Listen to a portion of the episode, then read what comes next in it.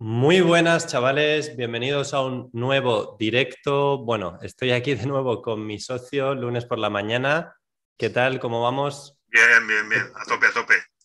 ¿Qué tal, Alberto? Bueno, temas de hoy. A ver, dos temas. Tema uno, duplicidad de asines y tema dos, desactivación de asines. Cuando decimos asin, nos referimos a cuando listas un producto en Amazon, eh, tiene un código de identificación que puede ser el código de barras tradicional y el código interno de Amazon se llama el ASIN, ¿vale? Entonces, hay veces que ocurren eh, varios problemas, ¿no? Vamos a empezar con el tema 1, ¿vale? Que sería la duplicidad de ASINes. ¿A qué nos referimos con esto?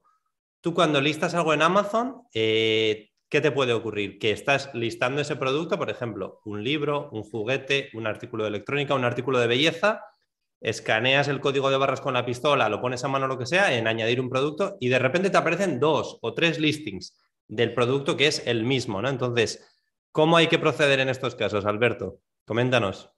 Bueno, eh, sí, normalmente eh, puedes tener un listing, dos listings, incluso tres. Yo he visto hasta cuatro y cinco listings con el mismo código de barras. Eso es un poquito porque la base de datos de Amazon está un poquito desfasada, desorientada en, cuanto a cuestión, sobre todo pues porque como a muchos, a muchos vendedores les permiten dar de altas cosas y no se verifican en el, en el instante, luego se quedan ahí cosas, cosas colgadas, gente que da alta productos con códigos de barras probablemente a veces falsos, sobre mm. todo en el, pasado. Ahora ya se controla un poquito más todo el tema de que el código de barras exista, sea, si tú metes un código de barras que sea único, que exista, que no esté duplicado. Pero bueno, muchas veces ellos también tienen un cacao allí, los mismos trabajadores de Amazon cuando van de altas, eh, depuran las bases de datos, etc. Mm. Bueno, el caso es que tú te puedes encontrar con que tú quieres dar de alta un producto que ya existe en Amazon y resulta que te encuentras más de una posibilidad de dar de alta una, dos, las que sean. Normalmente suelen ser dos, tres como a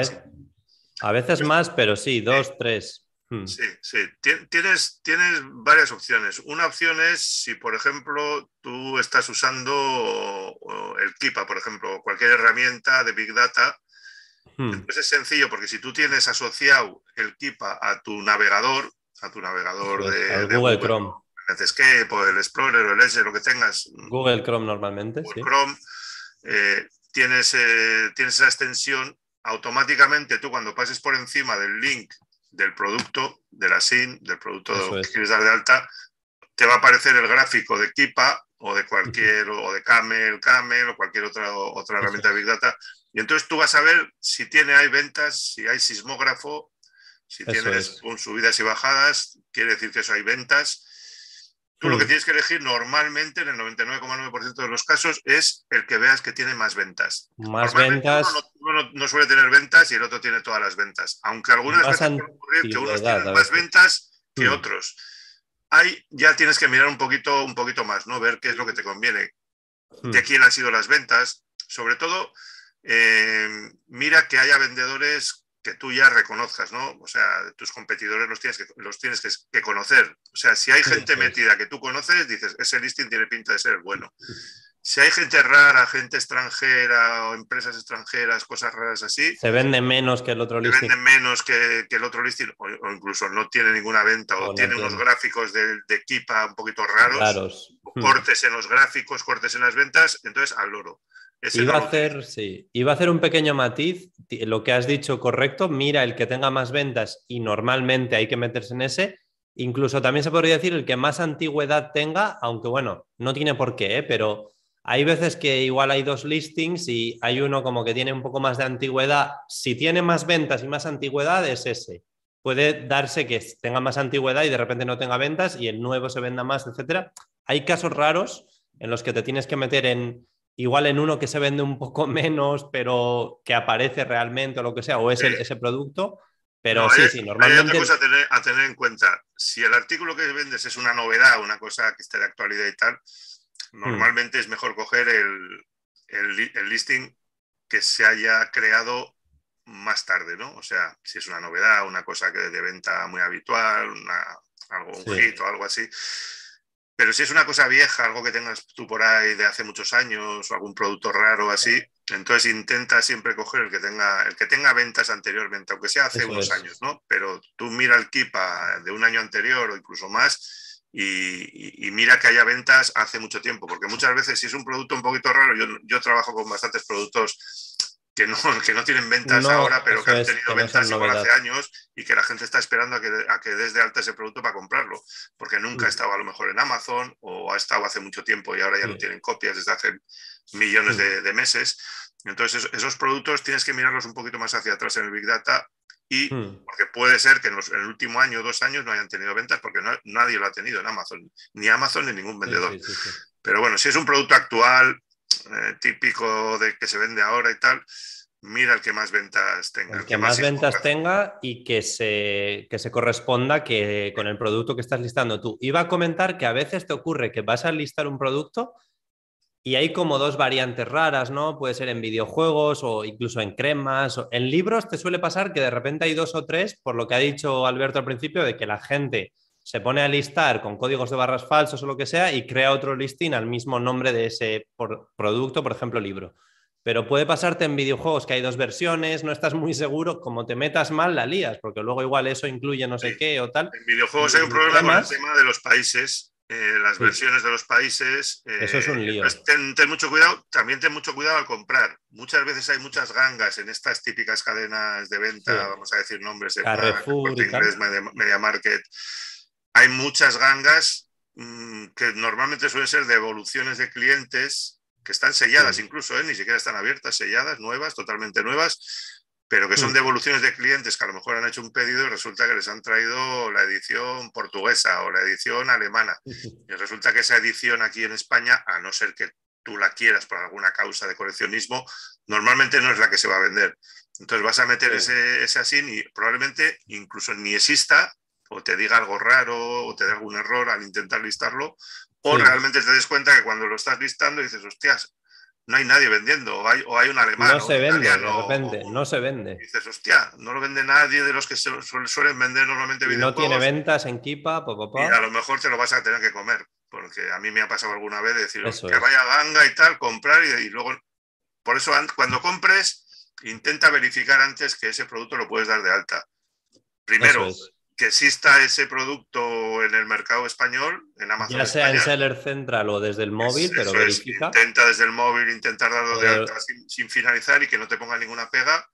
Y segundo, porque puede ser un producto restringido. Muchas veces pasa, ¿eh? que algunas veces te restringen productos. Entonces, sobre todo si vas a hacer una compra masiva, o sea, no una copia suelta y tal, dices, hostia, tengo 5 o 10 copias aquí para... para voy a gastar 200 euros o lo que sea. Asegúrate de que lo puedes listar luego, porque luego vienen las sorpresas cuando llegas a casa y te comes 10 copias que no puedes listar en Amazon. Y normalmente ese tipo de productos o los vendes en Amazon, en otros markets, es no, no, no.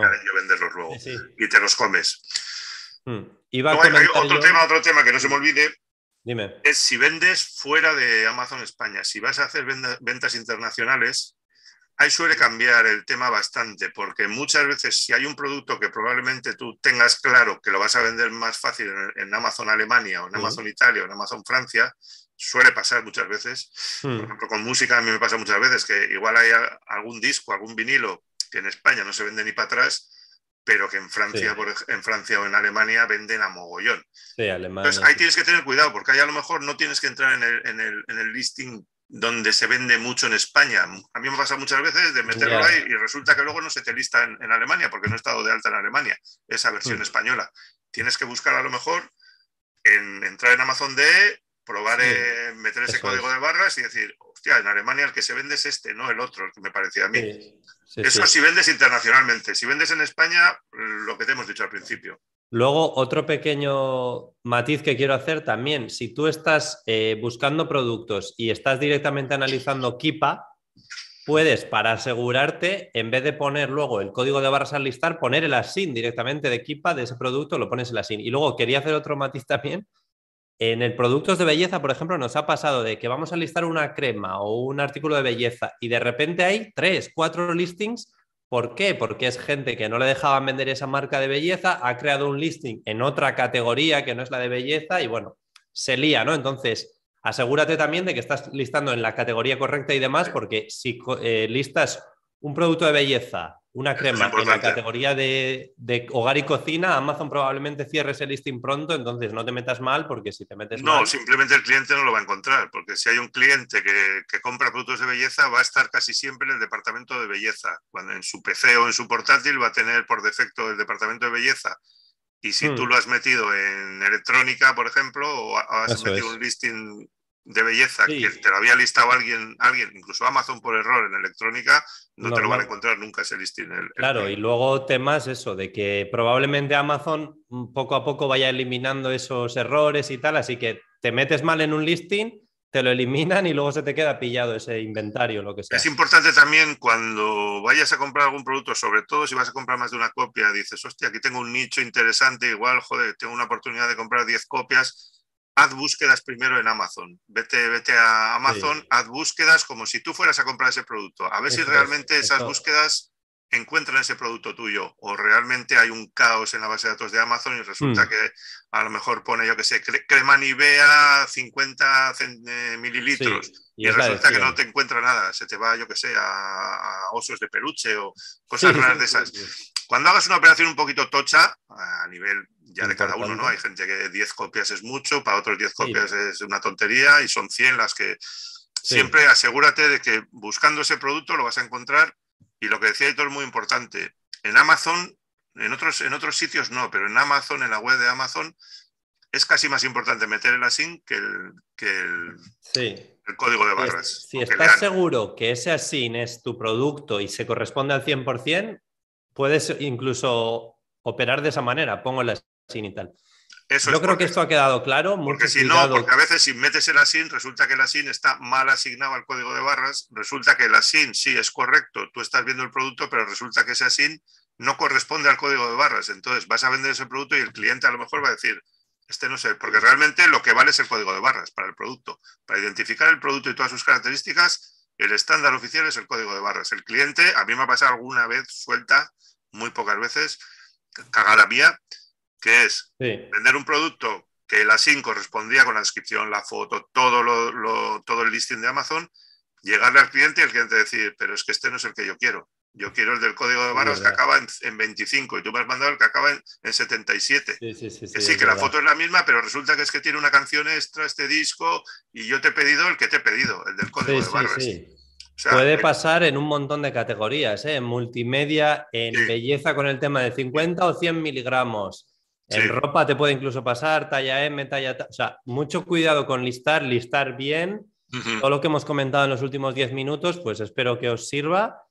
Y, mucho cuidado al listar, duplicidad de sines, listar correctamente ese asin en el que más se vende, etcétera, ¿no? Todo, todo lo que hemos dicho. Vamos con el tema 2, que sería un poquito similar, que es la desactivación de asines también, de listings, de tu gestión de inventario, cuando eh, ocurren ciertas cosas como puede ser la desactivación por asines por precio, perdón, desactivación por precio de asines. Esto, esto es un jaleo, la verdad, o sea... Em, es una pesadilla. ¿cómo, le explicamos? Eh, hay un, hay, por así decirlo, Amazon tiene una especie de algoritmo que cuando tú pones un, un producto, perdón, un precio a un producto que ellos consideran que no es apropiado, o sea, tócate los huevos, te lo desactivan te lo desactivan. Entonces, eh, igual eh, quieres vender tú un producto a 40 euros y para ellos es excesivamente caro y quieres que quieren que lo pongas a 15 o a 20. Lo pones a 40 y se te desactiva automáticamente. Entonces, tienes que estar tú por detrás volviendo a reactivarlo. A veces incluso tienes que cambiar el precio drásticamente, bajarlo o subirlo. No, no, eso seguro. Si solo cambias un, un céntimo y sigue siendo alto, vuelve a desactivarse. Es decir, es un jaleo. Entonces, ¿Cómo hay que trabajar esto? Pues lo mejor sería llevar un control muy exhaustivo, por lo menos semanalmente o incluso diariamente, pero bueno, mínimo semanalmente de, oye, ¿tengo algún listing desactivado por precio? Porque es que si tienes mil listings activos en FBA, por ejemplo, hablando de FBA, y tienes 300 inactivos, estás perdiendo el tiempo. Entonces, cuidado con eso, chequear mucho eh, eso, chequearlo para sobre todo revisarlo y volver a ponerlo activo. Tampoco hay una manera de decir esto se soluciona y ya está. Amazon eh, de manera arbitraria va a desactivar cuando les apetezca o el algoritmo lo detecte. Entonces es un poquito frustrante a veces, pero es parte del juego. normalmente ellos tienen una idea de precio, bueno, el, algoritmo tiene una idea de precio por anteriores ventas, va haciendo unas medias, etcétera, etcétera. O sea, tú imagínate si, yo qué sé, un, videojuego que hmm. se ha ido vendiendo durante todo el año a 39.99, a 39.99 y resulta que llegas tú y lo pones a 79.99, pues, pues, a lo mejor se se ha agotado a ti te parece que estás solo, dices estoy solo, ¿por qué me tienen que decir qué precio tengo que poner? Pues el, el market de Amazon es el único que yo conozco y conozco muchos en los que te controlan el precio. Tú vas a cualquier otro market, web market y para cualquier tipo de producto tú puedes poner el precio que quieras. Si lo pones muy alto, pues probablemente no lo vendas porque nadie quiera pagar ese precio. Pero si alguien quiere pagar ese precio, ¿por qué tiene que venir nadie a decirte que éticamente, que además esto es un cachondeo, que éticamente es muy alto y que, y que lo tienes que poner mucho más bajo? A mí me ha pasado que he estado con algunos productos que tenían un montón de copias intentando bajar y bajar y bajar y, y resulta pues que no había manera. Me lo mantenía desactivado entonces dejarlo y al cabo de dos o tres meses mm, volver a listarlo y admitirme el precio alto que había puesto antes. Entonces, Incluso sin bajar el precio, ¿no? bajar el precio, sí. Lo que pasa es que cuando lo tienes desactivado, lo tienes desactivado. Como no lo vuelvas a activar, o, lo o borras ese listing y lo vuelves a dar de alta otra vez con otro SKU, o bueno, tienes que estar al loro. Cuando tienes muchos productos distintos, yo por ejemplo tengo muchos distintos, pues es un jaleo porque al final tienes muchos frentes abiertos y no puedes estar todo el día mirando a ver si me ha desactivado o no me ha desactivado. Pero bueno, sobre todo si tenéis productos estrella, entre comillas, que tenéis bastantes copias, controlar, a ver, sobre todo si habéis dejado de vender un producto que estabais vendiendo, a ver qué, narices ha pasado. Probablemente Amazon te lo haya desactivado o haya pasado una cosa rara y, entonces tienes que, tienes que ponerte manos a la obra para solucionar el tema. Sí, sí. Otro tema importante es si tú tienes un repricer automatizado. Si tú, tienes un repricer automático, como está todo el día cambiando de precios, a veces subiendo a máximos, porque tú les pones unos máximos, unos mínimos, a veces eh, te piensas que el repricer te va a solucionar ese tema, pero no te lo soluciona. Una vez que el repricer ha subido mucho y Amazon ha considerado, el algoritmo ha considerado que ese precio es inaceptable éticamente, te lo desactiva y ya hay el, el, repricer, a no ser que tengas alguna maravilla de repricer con inteligencia artificial, pues te lo va, te lo, es no jodido, es jodido el tema. Y lo ayer muy, hablando... muy, malo, hmm. muy malo, porque a ti te parece que has conseguido un material de maravilloso que no lo tiene nadie y que lo vas a poder poner a un precio altito y resulta que luego la, te Pero pasa de manera eso, de manera aleatoria, ¿eh? Hay veces que te van a dejar listar a un precio alto o bueno, o el que querías tú y hay veces que no. Entonces, mucho cuidado y estar muy alerta, ¿no? O sea, sería la única opción. Incluso si ves que falla algo, hasta retirar el inventario y volver a enviarlo, lo que sea, porque es que es lo que decía Alberto de Amazon tiene cosas buenas y malas, una mala es esta y esto, por ejemplo, pues no te ocurre en otros marketplaces, ¿no? ha habido veces que he tenido en FBA mm, copias, bastantes copias de productos que se han vendido, se vendían, se vendían, se vendían y de repente eso de que te, de que un día te levantas y dices, ¿hace cuánto tiempo no vendo este producto? Esto se ha dejado de vender. ¿Qué ha pasado? Todos los días vendía copias. Y, hay que ir rápidamente a mirarlo, por lo menos. Miras y inactivo. Y digo, inactivo, me habré quedado sin copias en FBA. No, joder, si mandé 50, no puede ser. Mira un poco, ¿cuántas he vendido? Joder, he vendido 30, todavía me tienen que quedar 20. Te puede pasar también que de repente acaben en un limbo tus productos. De repente puedes no verlos de repente y decir, pero si tenía 20 copias, ¿qué ha pasado aquí? Entonces hay que tener mucho el otro cuidado. Día un, alumno mismamente en el, grupo de curso puso, puso una, una, especie de, o sea, un post en el grupo de que tenía como tres pedidos pendientes que de repente se le habían cancelado y esas tres unidades habían desaparecido de gestión de inventario en, FBA. ¿eh? Entonces, hay veces que ocurren cosas raras, entonces tú tienes que estar bastante al loro. Ayer por la noche estuvimos hablando mi socio y yo de que si haces FBA y tienes muchas unidades, FBA es un negocio en el que requiere mantenimiento de la cuenta de Seller Central, es decir, a ver si han recibido bien este envío, todas las unidades, a ver lo que he vendido, a ver si los, las devoluciones, a ver si me han robado material, a ver si se ha desactivado algún listing. Lo ideal, lo ideal es tener una contabilidad, un, almacén paralelo tuyo en alguna herramienta, en Excel o en Word, en Access, en Access, alguna herramienta de base de datos en la que tú puedas.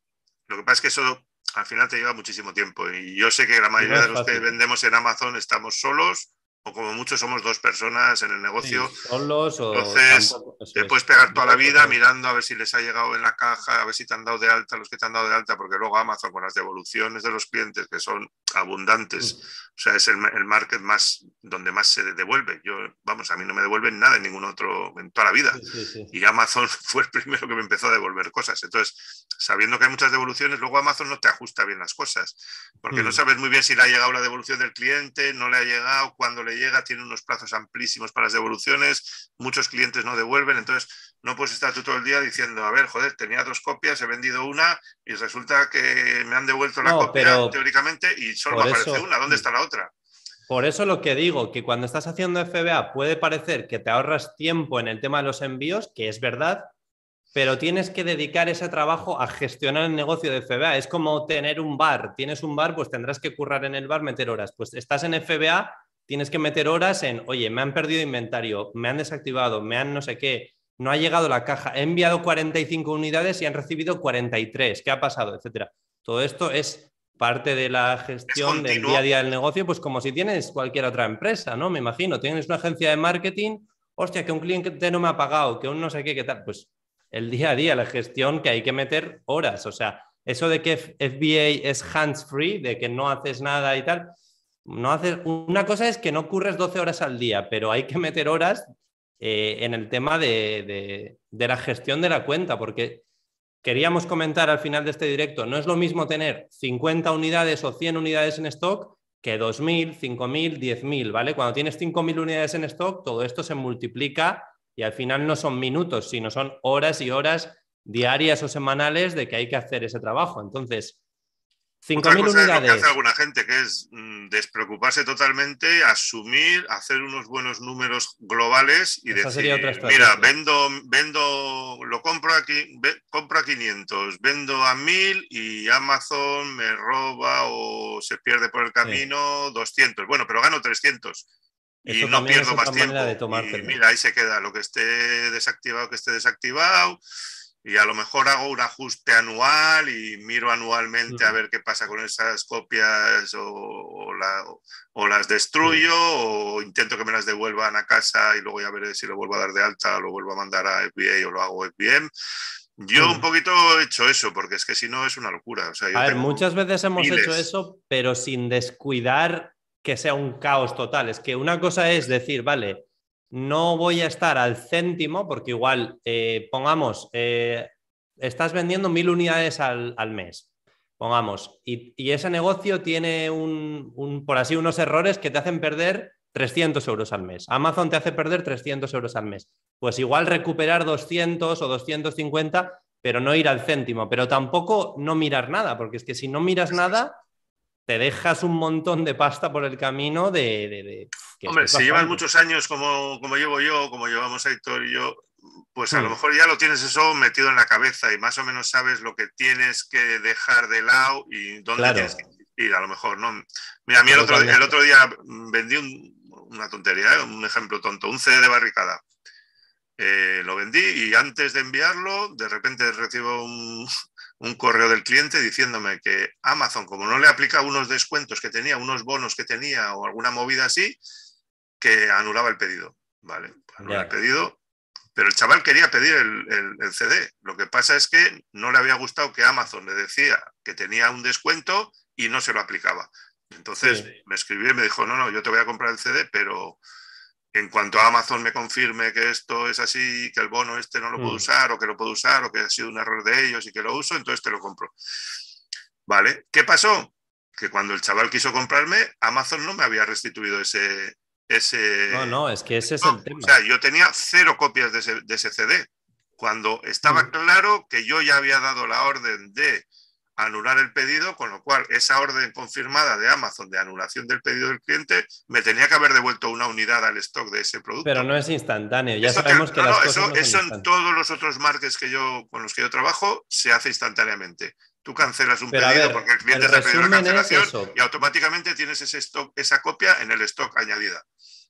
Sí, pero el resumen es que te van a eh, aparecer errores, o sea, errores, eh, problemas como lo de que envías 60 unidades y reciben 55. No se sabe si es que tú lo has hecho mal o que ellos lo han hecho mal. Normalmente, si eres profesional, el 99,9% de las veces tú lo haces bien y suelen fallar ellos, pero hay veces que como principiante o novato puedes estar fallando tú, ¿eh? O sea, que no es solo que falla Amazon, hay gente que envía 50 unidades y en realidad en la caja había 48. O sea, eso da un problema que te cagas en FB.